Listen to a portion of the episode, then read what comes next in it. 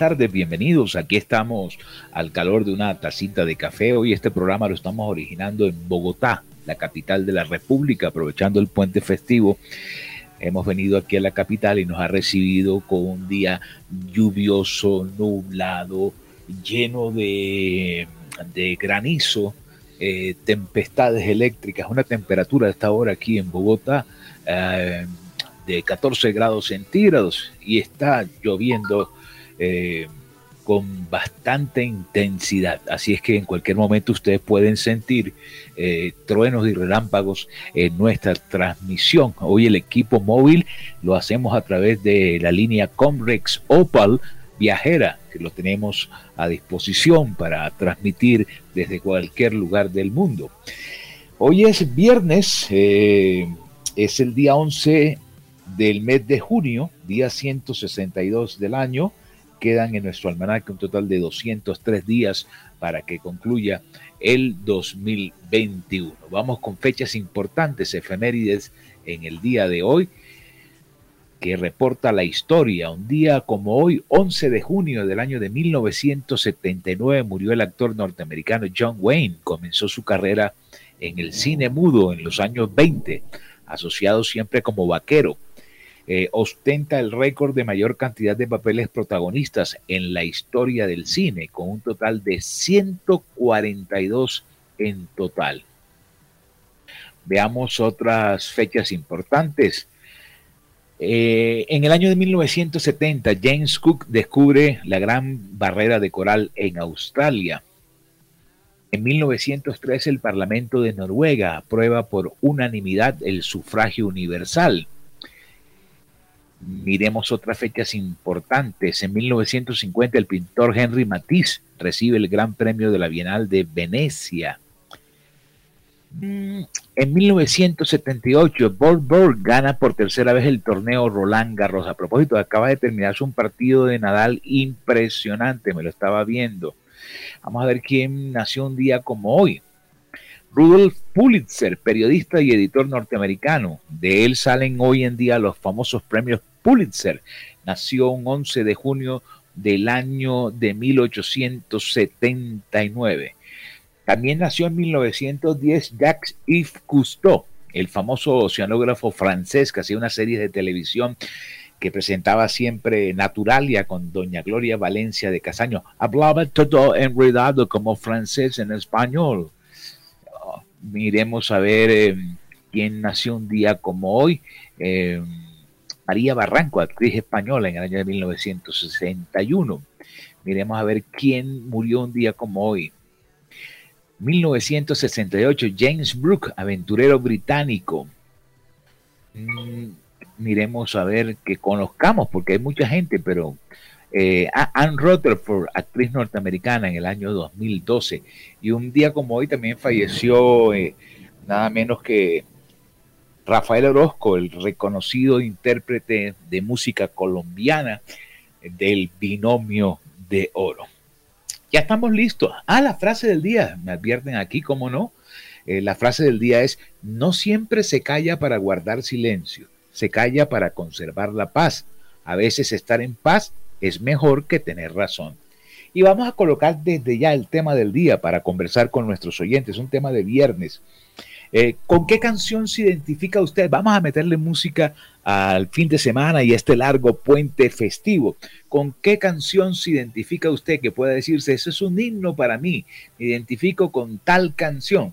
Así es que recibo sus comentarios al 319-355-5785. Todos nuestros colegas y compañeros están listos a entregar sus informes Osvaldo Zampayo, Jenny Ramírez, Elvis Payares, Jesús Alzate Arroyo, Edgar Hoffman, Gardiazabal, Sergio Vargas, eh, Jorge Pérez en el máster en la ciudad de Barranquilla. Eh, la sala de satélites completa, todas las cadenas internacionales van a entregar sus reportes. Yo soy Jimmy Villarreal, les invito a que me acompañen hasta las 6 de la tarde en CAE la tarde por Radio Ya. Bienvenidos.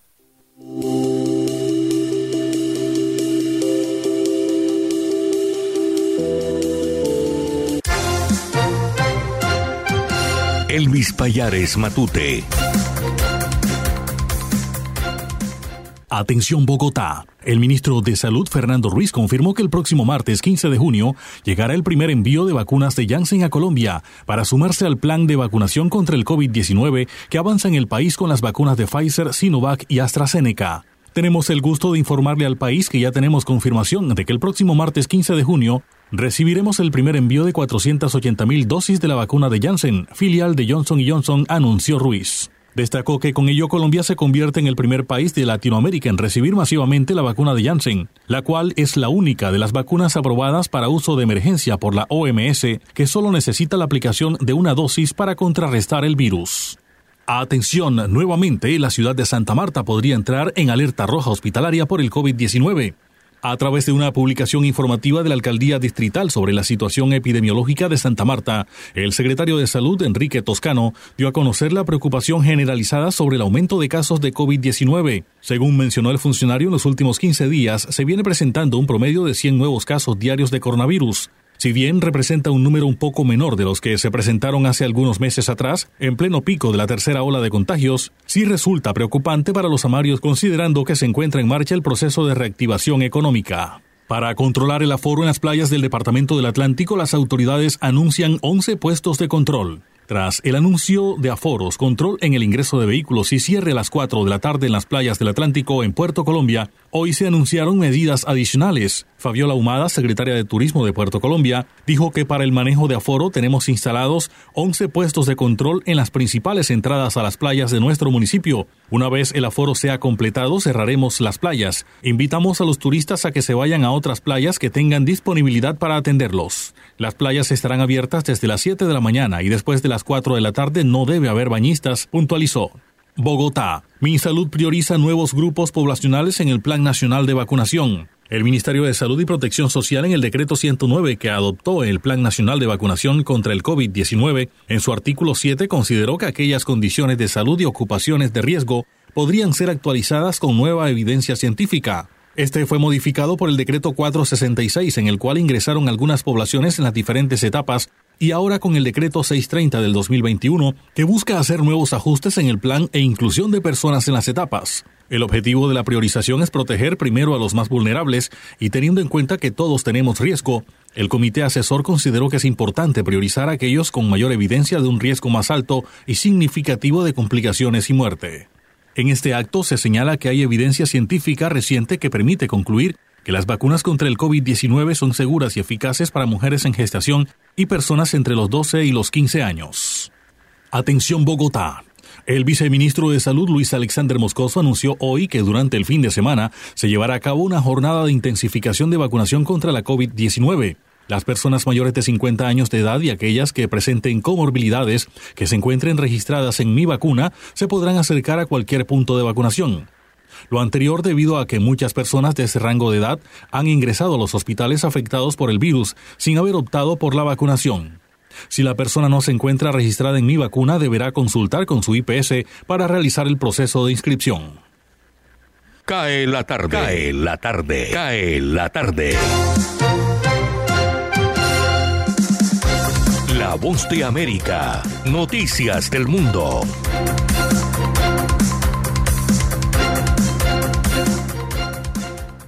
Este viernes se da inicio a la cumbre en Europa del Grupo de los Siete, mejor conocido como G7, donde los líderes de las máximas potencias se reúnen para centrar nuevos desafíos en el mundo. La cumbre durará hasta el domingo. En otras noticias, los trabajadores federales en Estados Unidos no estarán obligados a recibir una vacuna del COVID-19 antes de regresar a sus oficinas, según la guía de la administración Biden que fue publicada el jueves. La guía dice que las agencias federales deberían basar sus planes de reapertura en el porcentaje de empleados que están vacunados, pero dijo que revelar el estado de vacunación sería voluntario. Entre tanto, el director del FBI, Christopher Wright, defendió el jueves su labor ante el asalto al Capitolio ocurrido el pasado 6 de enero, mientras que legisladores demócratas acusaron a la agencia de no hacer lo suficiente para detener el ataque.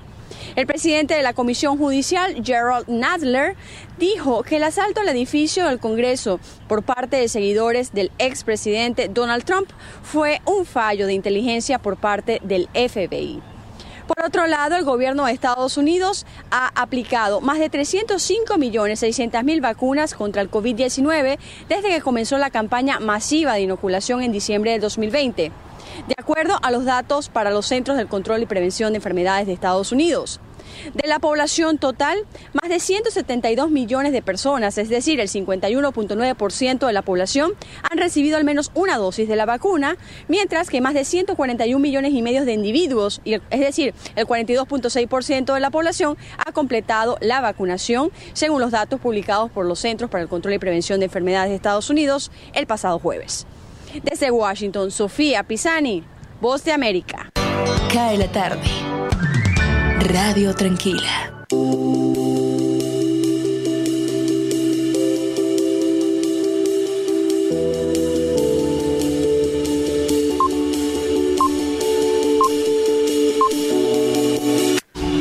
Cinco de la tarde, 13 minutos.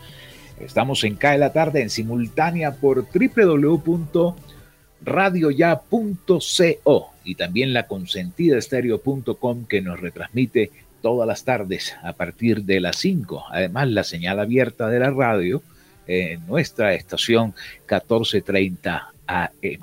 El tema del día al 319-355-5785. ¿Cuál es la canción con la cual usted se identifica? Me escribe Jenny Leguizamón. Dice, tengo dos Jimmy. El baile de los que sobran. Eso es eh, eh, música de los años 80 del rock en español y me vale del grupo Maná. Vamos a ver qué más me escribe aquí. Mm, Néstor Cataño dice, buenas tardes, mi himno es La vida, un carnaval de Celia Cruz, a pesar que no soy eh, carnavalero, pero me encanta esa canción. Vamos a ver eh, cómo está la temperatura en Curramba la Bella, en Barranquilla. Jorge tiene el termómetro y nos reporta, aquí está lloviendo en Bogotá, donde originamos este programa, y eh, dice el termómetro en este momento en mi celular que hay 12 grados centígrados y llueve por doquier. ¿Cómo está Barranquilla, Jorge? Buenas tardes. Muy buenas tardes, Jimmy. Cordialísimo saludo para usted, para los oyentes que desde ya se conectan con nosotros a disfrutar Cae la tarde. No lo envidio para nada. Con esa lluvia no lo envidio para nada porque acá en el balcón de Radio Ya entran fuertes rayos de sol a esta hora de la tarde, cuando son las 5.14 minutos. Soleado a esta hora parcialmente la ciudad de Barranquilla, capital del departamento del Atlántico. Me imagino que se queda todo el puente allá, ¿no? Sí, claro, el, fin de semana, por eso. Bueno, le, haré llegar. A propósito. Le haré llegar vía correo físico la acreditación para que vaya al Nemexio Camacho el Campín a cubrir Junior Millonarios este domingo al mediodía. Tempranito pues para evitar congestiones, bloqueo y esas cositas. No creo, no creo, no, creo, de verdad, de verdad, de, se va de desde el inicio, desde el inicio de la llegada al Dorado, uno ve cómo las marchas han hecho mella en la estructura de la capital de la República, una ciudad que está gris, eh, pintada por doquier, eh, con con, pintura en, los locales comerciales. Mucho grafiti. Prevenida, grafiti grosero por todos lados. Están bajando las estatuas eh, porque llegaron a un acuerdo con los manifestantes. En fin, hay, hay, que tomar precauciones. Bueno, además de que eh, esta es la ciudad con más alto índice de contagio de COVID-19 en este momento. O sea, no va al estadio. No, para Se va de W más. Win, Sport y transmisión por radio. bueno, señor. Eh, bueno, ¿y cómo está la luna hoy y todos los pronósticos? Claro que sí, ya aquí, aquí lo tengo listo. Aquí tenemos todo listo a esta hora, 29 grados en la ciudad de Barranquilla, cielo parcialmente soleado, 6% de probabilidad de lluvia después de las 6 de la tarde en la ciudad de Barranquilla. El sol se ocultará a las 6 y 21 de la tarde. La sensación térmica a esta hora en Barranquilla es de 33 grados. La humedad del 77%, dígame. No, no, no. Eh, interesante, sabroso, clima cálido. Bastante calor. Vientos de 16 kilómetros por hora en la ciudad de Barranquilla. La visibilidad en el aeropuerto Ernesto Cortizos, que lo han criticado por los últimos días aquí en Barranquilla, 9,6 kilómetros. Y usted me preguntaba por el tema de la fase lunar, sigue todavía luna nueva y está visible para que usted en las noches vea la luna de Barranquilla. Ok. Eh, siguen escribiendo sobre cuál es la canción con la cual se identifican, el himno de su vida, 319-355. Bueno, yo ahí le punto una. ¿Cuál es la suya? Una de Hansel y Raúl, Soy. Ah, sí, chévere. Esa canción es, es, muy chévere. Dani Alves me dice, mi himno es el taller del maestro de Alex Campo, porque seríamos, si no nos dejara, porque si nos dejamos guiar del creador, si no nos dejamos dejar, crear del, guiar del creador, entonces, ¿qué? Escribió. las gafas están empañadas porque hay un frío impresionante. Vamos a ver aquí, Marta ¿Tiene el aire prendido? No, no, aquí no hay aire, pero ah. las gafas están empañadas. Calefacción, eh, entonces, pues. Hay que buscarla. Marta Rubiano, otro himno para mí que seguramente para muchas otras personas es Cali Pachanguero. Yo soy de Cali, Jimmy, vivo en Barranquilla hace 12 años. Buen tema de Jairo Varela. Avancemos 5 de la tarde, 18 minutos. Cae la tarde en Radio Ya. Cae la tarde. Cae la tarde. Cae la tarde. Osvaldo Zampayo y Jenny Ramírez con los personajes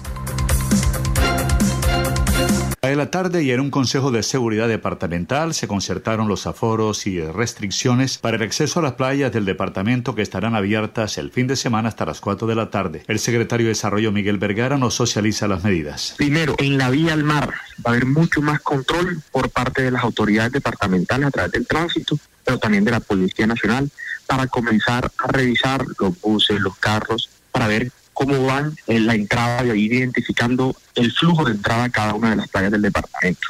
Segundo, en cada entrada ya de la playa específica, un control coordinado por las alcaldías municipales de la mano de Dimar a ir haciendo conteos en cada una de las playas para que los aforos no se estén incumpliendo. Tercero, el ejercicio de parqueaderos. En muchas playas del departamento, principalmente en estas, los carros entran a las playas entonces inmediatamente se va a hacer un control de parqueo para que los carros no puedan entrar a las playas. Y así de alguna forma recuperar parte del espacio. Pero cuando uno va Osvaldo a las playas, parte del problema es que los carros están al lado y toda la gente al final no tiene dónde ponerse. Entonces están mucho más aglomerados. Cuarto, también y, igual de importante, las casetas, el retiro, no el retiro, digamos, echar para atrás un poco las casetas todas las personas que van a la playa comienzan a competir por los primeros 30 metros entre la playa y el, y el mar. Y es ahí donde están las casetas, de los caseteros para atender a los, a los comensales que van allá, a los turistas que van a comer. Entonces, lo que se les pidió a los caseteros, porque también habían representantes de los caseteros, es que puedan condimar rápidamente hoy, comenzar a retirar un poco de las playas para darle más, de las casetas, para poder darle más espacio a ese turista y de alguna forma que la aglomeración no sea tanta. Y quinto, por último, eh, con la Policía Nacional en estas playas eh, más complejas, por, por cómo están constituidas, va a haber un control de drones. Entonces, a través de drones que van a estar monitoreando las playas todo el fin de semana, se podrá identificar si se están cumpliendo o no los aforos para inmediatamente cerrar la playa en el caso de que se esté incumpliendo la medida. Yo creo que aquí lo clave es trabajar en equipo, Osvaldo, pero también al mismo tiempo decirle a la ciudadanía que somos responsables con el uso de las playas, para que no se vuelvan a cerrar más nunca, porque lo que necesitamos es que estemos disfrutando de estos espacios, que estas zonas se reactiven económicamente, que los caseteros, los empleados de las casetas no pierdan sus ingresos. Ese es el momento en el que estamos actualmente. Y hoy pandemia de alguna forma nos está dando un respiro pero si no somos responsables, todos tenemos que mantenernos con el tapaboca puestos. O sea, si no hacemos, de todos modos, continuamos con la medida, porque el COVID no se ha ido, pues lógicamente eso podrá tener consecuencias hacia el futuro, que es lo que estamos tratando de evitar con estas medidas de coordinación y de control ¿Cómo va el proyecto de siembra de 10 hectáreas de palma de aceite en repelón y el cultivo de girasol en el departamento del Atlántico? Secretario Miguel Vergara responde. 10 hectáreas de las primeras 750 que ya van a venir muy rápidamente a través de los créditos del Banco Agrario que ya están aprobados por el banco y que nos da mucha alegría porque esa es la verdadera revolución agroindustrial. En estos momentos, La Palma está rentando 13 millones de pesos en ingresos anuales por hectárea. Cuando uno hace detalles, por eso la alegría de los campesinos. El señor Manuel Pernet, que es el dueño de la finca en el que estábamos hace dos días con la gobernadora, en esas primeras 10 hectáreas de palmas sembradas ya en Repelón, en los distritos de Riego, porque este programa agroindustrial va en los distritos de Riego del sur del departamento, porque no tenemos agua. Y clave que el señor Manuel decía, le preguntábamos eh, dos cosas, como, como que si estaba contento no estaba contento. Y la esposa se metió y dijo, ya no viene ni a almorzar a la casa. Y aparte nos dijo, yo tengo ocho empleados, tengo ocho empleados, esas 10 hectáreas están generando ocho empleos directos de personas que ya en Repelón están trabajando en la mano con el señor Manuel Pernet, un campesino, pequeño campesino agricultor del departamento del Atlántico. Y esa es la verdadera revolución, porque no es solamente las 10 hectáreas sembradas que van a generar en, la familia de, don Manuel, pues realmente se convirtió en un empresario de agro nuevamente. Él se acordaba de las épocas del tomate. Él decía, desde hace 40 años que aquí lo único que había era tropillo. Y ahora con este programa de la gobernación, le agradecía mucho a la gobernadora, ya llegó la revolución industrial generando ingresos a él porque ya él hoy, por su gestión de administración, se está ganando un millón de pesos mensuales.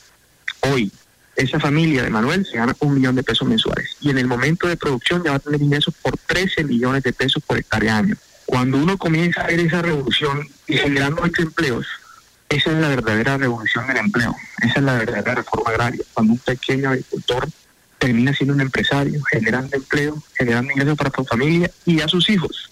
Comienza a ver en el agro la oportunidad que siempre esperaba. Mucha atención, las embarazadas y niños mayores de 12 años con comorbilidades y personas con enfermedades de base deben esperar agendamiento, señaló el secretario de Salud de Barranquilla, Humberto Mendoza. Población de 12 años, recordemos eh, que, no, que no habíamos, eh, que estábamos en 16 años, ahora se baja a 12 años con comorbilidades y en gestantes, siempre y cuando estos 12 años en adelante y gestantes, el fabricante establezca que la vacuna puede ser aplicada a esas poblaciones. Es decir, que se incluyen en el plan nacional, pero sujetos a la recomendación del fabricante.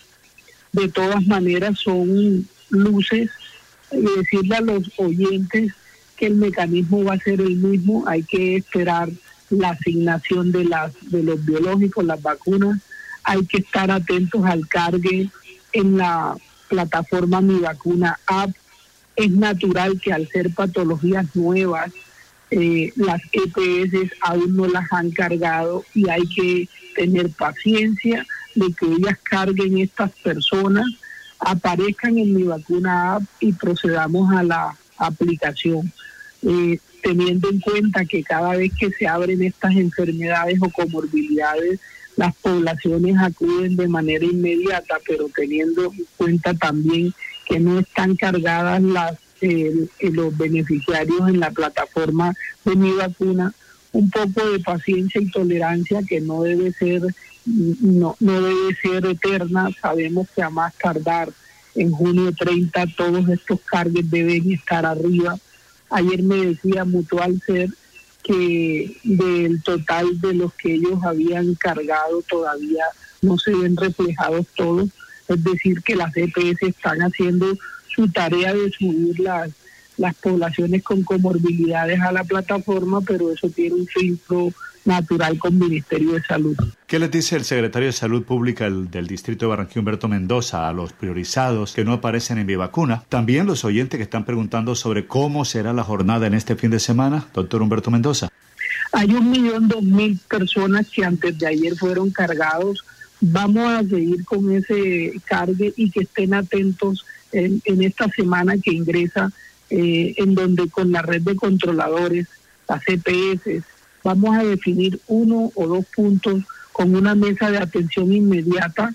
Daremos alcance a personas no cargadas que la EPS ya ha, subido, que tienen patologías, sobre todo lo que hoy en día estamos haciendo con niños eh, con trastornos cognitivos que se acercan a los puntos en donde hacemos un levantamiento de un acta con EPS, personería y procedemos con los niños con trastornos cognitivos a su vacunación independiente de que tengan o no cargue en mi vacuna, pero es un tema solo con niños con trastornos cognitivos, pero vamos al, desde el día martes muy seguramente a tener un punto o dos puntos con unas mesas de atención inmediata acompañadas por mecanismos, por, por, por la red de controladores, para tratar de resolver más pronto que tarde estas situaciones que de todas maneras eh, digamos, si bien son responsabilidad de las EPS, también hay unas situaciones inherentes a los pacientes que no acuden a los programas y me refiero concretamente al tema de obesidad.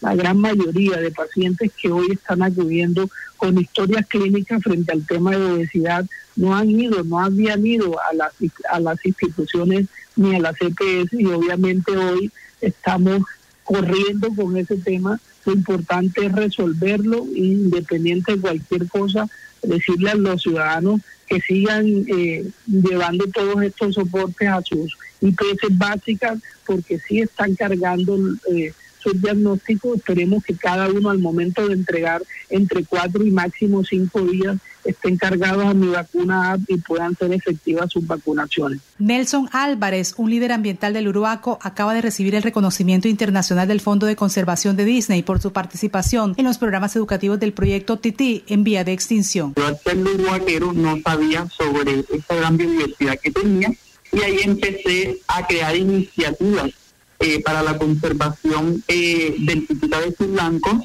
trabajando de la mano con mi comunidad y mis compañeros del salón. Eh, todo esto fue para mí una motivación, una pasión para seguir adelante y Proyecto Titi, viendo este gran esfuerzo que he tenido desde hace 10 años, me nominó al premio Héroe de Conservación de Disney, el cual me fue otorgado y quedar como ganador junto con 19 personas más. 100 vendedores informales les devuelven el espacio público del Paso de Bolívar a los barranquilleros y se trasladan y formalizan en los renovados centros comerciales del distrito de Barranquilla. Robertico y Volpe, Joaquín Cervantes de Aso Vendedores, nos detalla sobre el cambio. Eh, ayer para nosotros un día que queda marcado en nuestras vidas porque hasta el día de ayer, tenemos que ser los vendedores de para convertirlos en los vendedores o comerciantes ya y comienza un proceso de formalización. Nosotros siempre hemos sido conscientes, y ustedes son testigos, porque desde hace mucho tiempo ya hemos venido dando la pena por la identificación de normas y creemos que nosotros siempre hemos creído que eh, el espacio público es un no es nuestro, de todos los garantilleros, pero que desafortunadamente es el espacio que nos ha dejado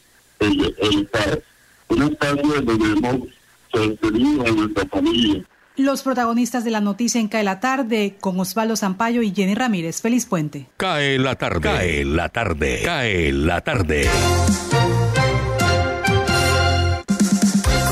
Radio Francia Internacional. Noticias del Mundo.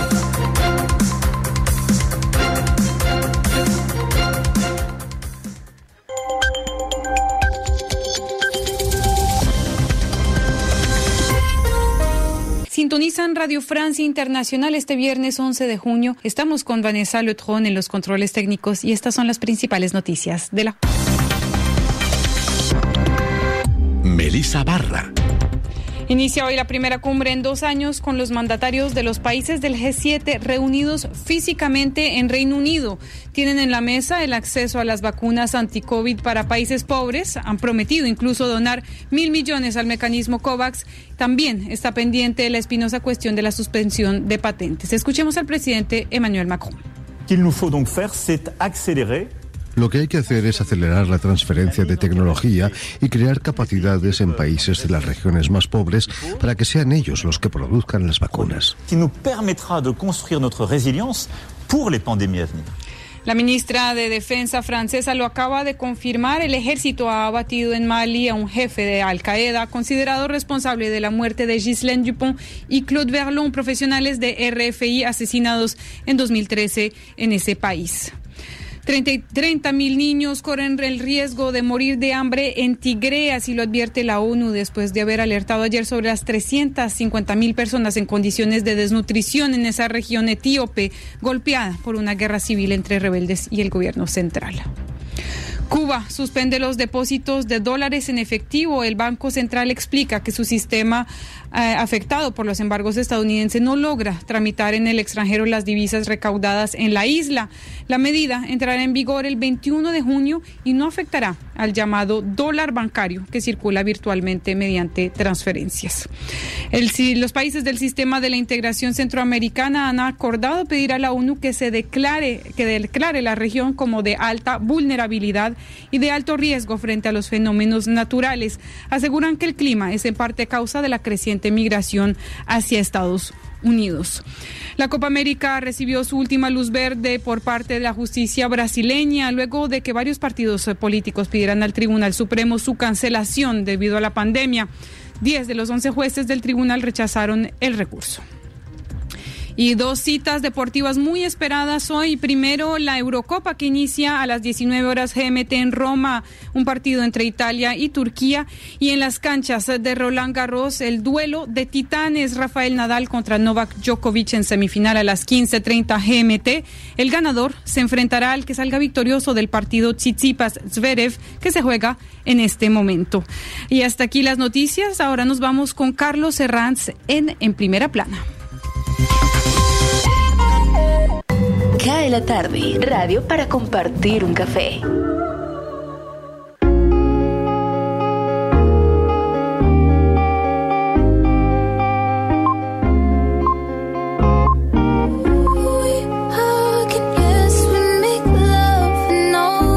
Cinco de la tarde, 33 minutos. Avanzamos en nuestro programa. Llegó el reporte eh, del COVID-19 de las últimas 24 horas. Eh, suministrado por el Ministerio de Salud. Hoy hay reportados 29.570 nuevos casos, recuperados 26.033 y 569 fallecidos. Vamos por el desglose por ciudades capitales, Bogotá, 10.476 contagiados, Antioquia 3.672, Cundinamarca 2.314, el Departamento del Valle 1886, Santander 1666, Cartagena 879, Boyacá 846, Meta 845, voy a dar un salto largo a buscar a Barranquilla, 413 Barranquilla y el Departamento del Atlántico bueno, Jorge tiene la información del Departamento del Atlántico y Barranquilla. Danos el reporte, Jorge. El Departamento del Atlántico, 189 casos. Ok. Eh, bueno, en cuanto a fallecidos, en las últimas horas eh, se registraron 18 personas fallecidas a consecuencias del COVID-19. 10 de ellas en la ciudad de Barranquilla, 3 en el municipio de Soledad, 1 en Sabana Larga, Malambo, Baranoa, Santa Lucía y Puerto Colombia. A propósito de Puerto Colombia, ya usted lo escuchaba en, en el informe que nos presentaba Osvaldo y Jenny de las medidas restrictivas para los que van para playa. Usted como está en Bogotá no podrá disfrutar las playas este fin de semana. O sea, habrá control en tanto a los vehículos y a la y al aforo de las personas en las playas. Me parece bien. Ojalá se cumpla, ¿no? Claro, claro. Lo que pasa es que uno de los problemas más grandes de ir a la playa es dónde deja uno el vehículo y ahí es donde se forma el desorden y la aglomeración. Igual en la página oficial de Radio Ya hay un artículo en el día de hoy porque el gobierno también departamental acaba de asignar una muy buena suma al mantenimiento de las, de las playas en el departamento del Atlántico. Si está interesado en saber cuánto invirtió el gobierno, vaya a www.radioya.co. 5.36. Ah, tomamos café y ya regresamos. Ah, vamos con el break. www.radioya.com. Radio Ya, la radio de Barranquilla.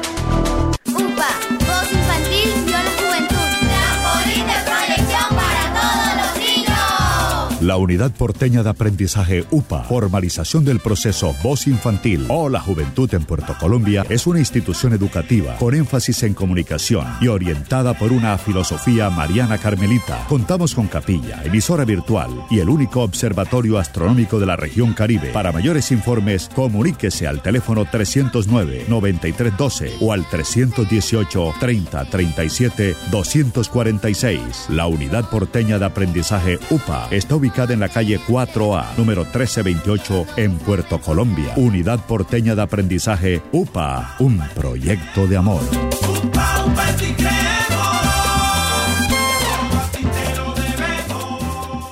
Este lunes festivo, comparte la mañana con Radio Ya. A las 10 llega Jimmy Villarreal. Al aire, el invitado especial para que vivas la música.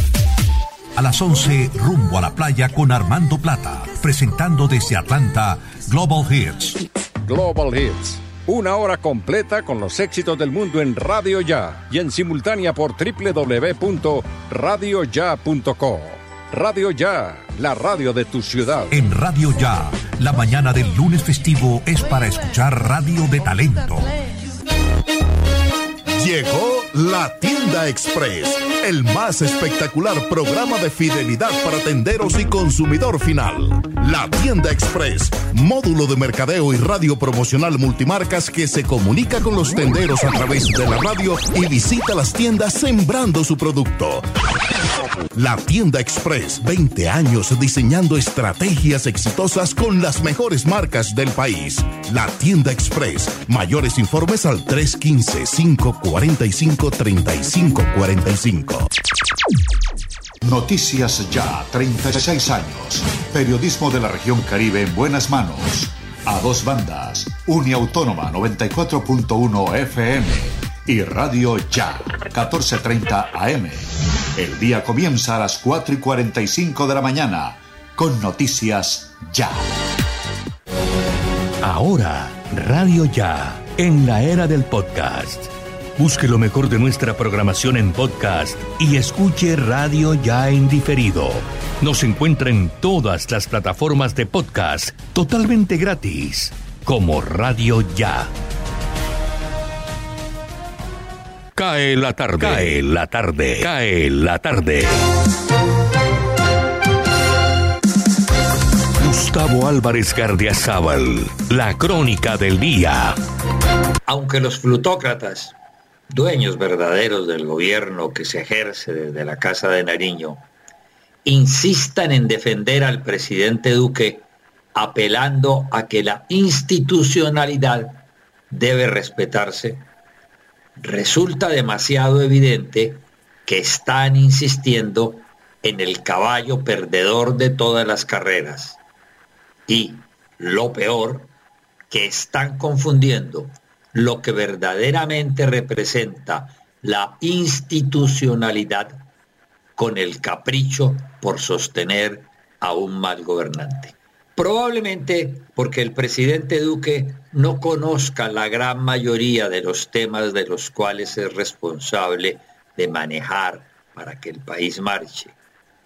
Y en vez de combatir ese atraso intelectual en el manejo del Estado, prefiere revestirse de una soberbia ofensiva para disimularlo. O quizás porque a la hora de escoger a su equipo de trabajo y sobre todo a sus consejeros, no ha acertado, habiendo preferido a muchachos muy poco curtidos o de pronto bastante ignorantes en materia de manejo del Estado, la política y los temperamentos humanos. Quizás por eso, y porque como le tiene pánico a los ancianos, hasta menospreciarlos una y otra vez con medidas punitivas sin sentido, ha preferido tener cerradas las puertas a la posibilidad de acercar al manejo del Estado a los viejitos lúcidos. Por todo ello, y por muchas más cosas que resultaría aburridorcísimo repetir aquí, la capacidad de acertar que tiene el presidente Duque es ínfima. Lo que ha sucedido con la fecha de ordenar la reapertura total del país autorizando la realización de espectáculos masivos, de fiestas y de reuniones sociales es inconmensurablemente ridículo. El día que fijaron el 9 de junio, el país amaneció con 550 muertos por COVID y más de 23 mil infectados. Y ayer tuvimos 573 cifras nunca antes alcanzadas. Nadie sabe por qué se precipitaron a reabrir. Nadie sabe quién dio el consejo. Pero aunque quien apareció en público dando la orden para bajar la bandera verde y terminar cuarentenas y medidas especiales adoptadas para evitar los contagios fue el ministro de Salud, la culpa del mal ojo no se la achacan al funcionario, sino al presidente Duque. Ahora se puede entrar al país así se traiga la variante delta de la peste. Ahora ya no hay que llegar con ningún requisito para montar en avión o en bus. Sálvese el que pueda y como pueda, que el presidente Duque y su gobierno se cansaron de orientarnos y de ordenarnos para escapar de la pandemia. Para ellos resultó más importante salvaguardar la institucionalidad que la salud. Muchas gracias. Nos vemos el martes. Me voy a cuidar y a encerrarme muchísimo. Hablemos de música.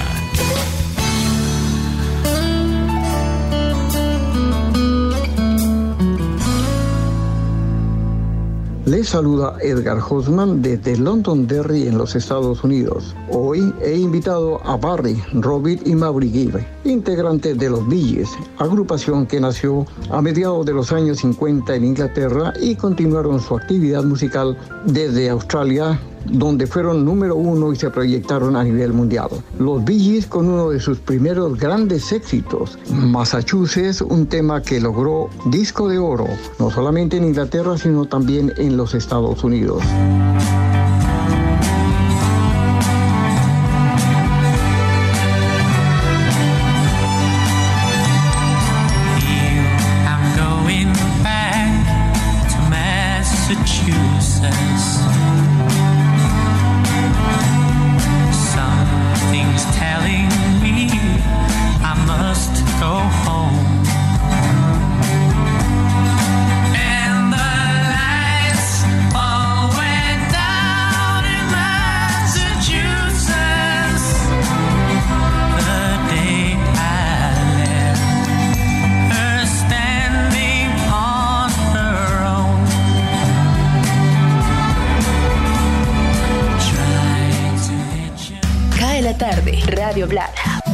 Regresar a casa.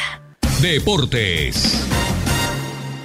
Hola, ¿qué tal? Sean todos bienvenidos a la información deportiva aquí en CAE la tarde. Iniciamos el recorrido noticioso con la gran victoria de la selección italiana en el debut de la Eurocopa de Naciones. El equipo italiano derrotó 3 por 0 a Turquía en el arranque de este torneo, Demiral marcó gol en contra a los 53 minutos de partido. Chiro Inmóvil tuvo la oportunidad de ampliar la ventaja en el minuto 66 y luego en el 79 Insigne terminó liquidando el compromiso para que Italia, el equipo dirigido por Roberto Mancini, consiguiera sus primeros tres puntos en este arranque, no más la jornada 1 de la Eurocopa. Muy interesante este torneo que se va a estar llevando a cabo paralelo con la Copa América. Mañana en la Euro a las 8 de la mañana hora de Colombia, Gales se estará enfrentando a Suiza, luego a las 11 de la mañana Dinamarca se, medirá ante Finlandia y a las 2 de la tarde un partido interesante, Bélgica jugará ante la selección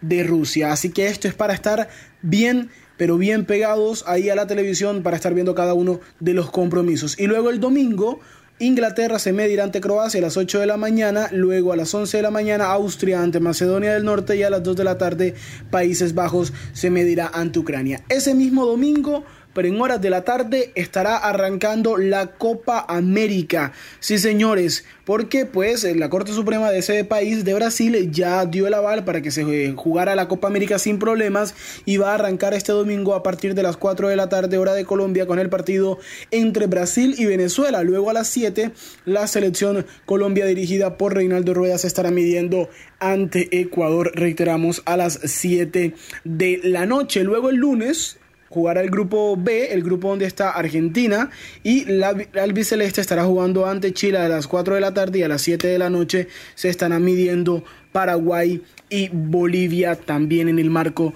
de la Copa América. Ya que mencionamos el tema de la selección argentina, cabe resaltar lo siguiente y es que el seleccionador Lionel Scaloni eh, desconvocó al jugador Lucas Salario por una lesión que tuvo y ya no va a ser parte el delantero del Bayer Leverkusen de cara a lo que va a ser el inicio de la Copa América. En su reemplazo, en reemplazo de Lucas Salario, va a estar Juliana Álvarez, el jugador eh, de River Plate de 21 años que no había sido preseleccionado para la Copa América, pero que el seleccionador Lionel Scaloni pues ya tuvo la oportunidad de convocarlo ahora y va a integrar la nómina de convocados, esa plantilla que estará jugando en la Copa América de Brasil. Hay que resaltar algo y es que Argentina hará su concentración en pues su campo de entrenamiento en Seiza normalmente y un día antes de cada partido estará viajando a Brasil, es decir, no van a concentrar los argentinos en Brasil. Recordemos, como les habíamos dicho hace un instante, que Argentina debutará el próximo lunes festivo en Colombia contra la selección de Chile. Eso en cuanto a la Eurocopa, en cuanto a la Copa América, lo que hay es partidos para ver todos los días en la mañana, en la tarde y en la noche, así que estar muy pegados con eso. Nos cambiamos de frente, nos vamos para lo que tiene que ver con el fútbol colombiano, porque tras la victoria de Junior 3 por 2 ante Millonarios y el empate 1 a 1 ante eh, entre Tolima, perdón, y la Equidad, solo quedan los partidos de vuelta. El próximo domingo Junior visitará Millonarios a la 1.30 de la tarde en el estadio eh, de Bogotá, en el estadio del Campín de Bogotá y ahí se va a definir el primer finalista. En el caso de Junior de Barranquilla, pues a menos que algo extraordinario ocurra, estaría viajando con el mismo grupo de jugadores que convocó para el partido de ayer. Y en el dato específico de Miguel Ángel Borja, se ha rumorado en las últimas horas que Palmeiras no venderá a ningún otro club excepto a Junior si éste decide comprar a Borja. Es decir, Palmeiras no va a vender a Borja a ningún club a menos que Junior sí quiera comprarlo, pero es el único al que le va a permitir adquirir al jugador Miguel Ángel Borja. Recordemos que Borja ha tenido una excelente campaña, ha pues aumentado sus intereses luego de la gran presentación que tuvo con Selección Colombia y pues ahora va a disputar también la Copa América con el equipo tricolor ante todas estas situaciones, Palmeiras pues obviamente se interesó mucho más por el jugador y va a querer contar con él de cara a el próximo semestre, a menos que Junior sí tome la decisión de comprar el 50% del jugador. Así que hay que estar muy pendientes de qué ocurre. Junior es el único equipo entonces que tiene las puertas abiertas para adquirir a Miguel Ángel Borja y entonces hay que estar muy pendientes de ese asunto puntual. Volvemos al tema selección Colombia porque hay un caso muy eh, específico, muy puntual para mencionar y es que el jugador Juan Ferney Otero fue desconvocado. Recordemos que Reinaldo Rueda en los últimos días había convocado a tres nuevos jugadores, entre esos Jimmy Chará y Juan Ferney Otero, y este último dio positivo para la prueba de COVID y por ende no va a poder jugar la Copa América. Fue desconvocado por Rueda. El jugador es asintomático, se encuentra bien de salud, pero pues ya el equipo viaja a Brasil y no va a tener la oportunidad por lo menos de integrarse de cara a lo que va a ser el compromiso contra Ecuador el fin de semana. Rueda, en ese orden de ideas, le va a tocar buscar un reemplazo de Juan Fernández Otero porque pues tiene que completar la lista de 28 jugadores. No es obligación, pero lo más eh, normal es que el técnico galeño convoque a otro jugador, así que estamos todavía a la expectativa de quién puede ser ese otro jugador que vaya a la selección Colombia para disputar la Copa América. Cambiamos eh, de frente porque nos vamos con Caterine Ibargüen, porque se vienen los Juegos Olímpicos de Tokio 2021 y esta atleta, la campeona mundial y doble medallista olímpica de salto triple, sería la abanderada de Colombia para la próxima inauguración de los Juegos Olímpicos, según pues se ha rumorado durante el día de hoy. Ibargüen, quien viene de ganar la plata en Londres 2012 y oro en Río de Janeiro 2016, además de haberse coronado campeona mundial, por fin tendrá la oportunidad de portar el pabellón tricolor durante el desfile de las delegaciones que participarán en estas justas. Así que hay que estar muy pendientes porque lo más probable es que Caterina Ibarwen sea la elegida para llevar la bandera de Colombia en estos Juegos Olímpicos. En otro frente, ya para cerrar la información deportiva por el día de hoy, hay que tener en cuenta el tema del Roland Garros, del tenis, porque el equipo, o mejor, el tenista griego Stefanos Tsitsipas se clasificó a la final del Roland Garros tras derrotar al alemán Alexander Severev con parciales de 3-6, 3-6, 6-4, 6-4 y 3-6. Él espera a su rival entre Novak Djokovic y Rafael Nadal, así que vamos a tener una gran final de tenis próximamente. Y esta es toda la información deportiva. Aquí en CAE la tarde estuvo con ustedes Sergio Vargas. Indicadores económicos. Amigos y amigas, saludo cordial. Soy Tito Martínez Ortiz.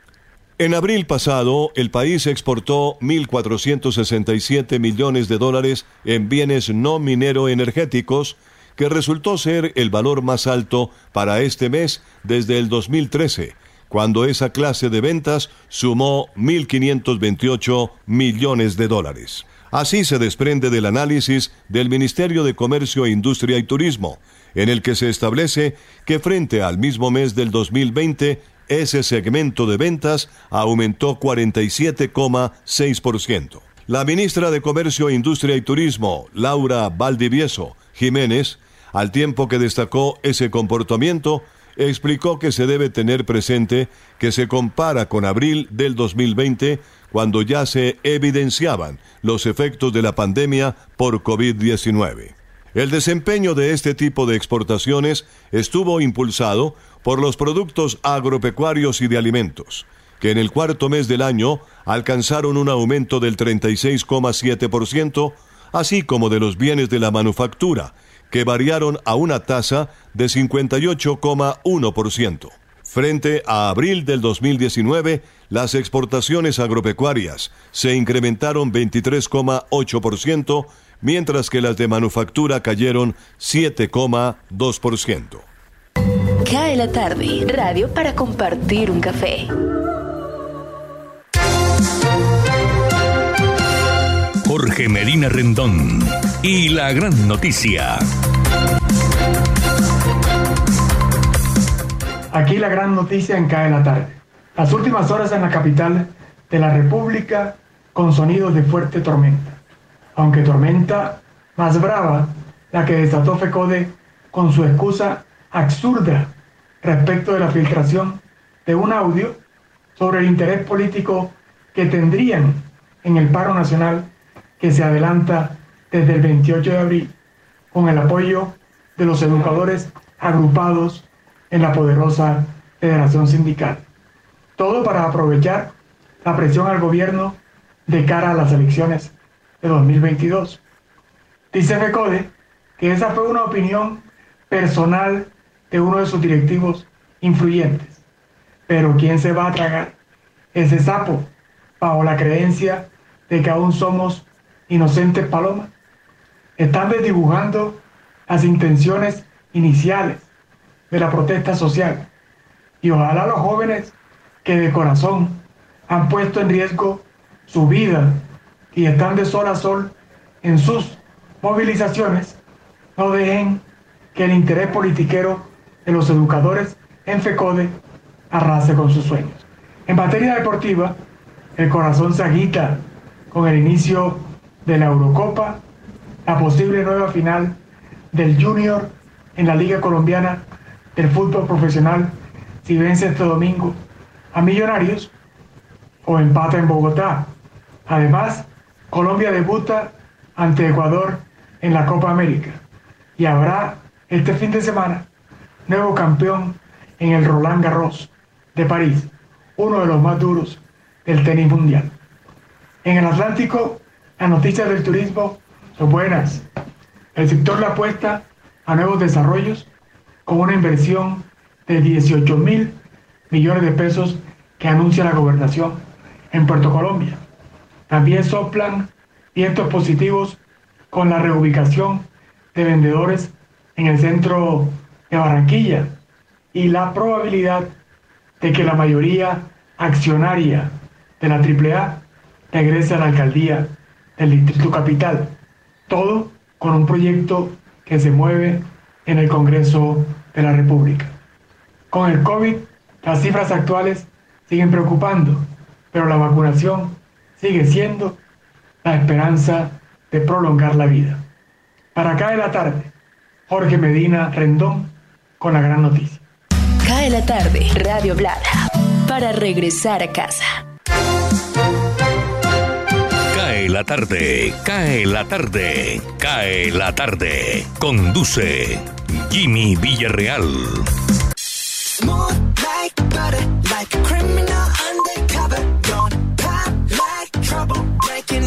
5 de la tarde, 58 minutos, movidita la tarde en el día de hoy.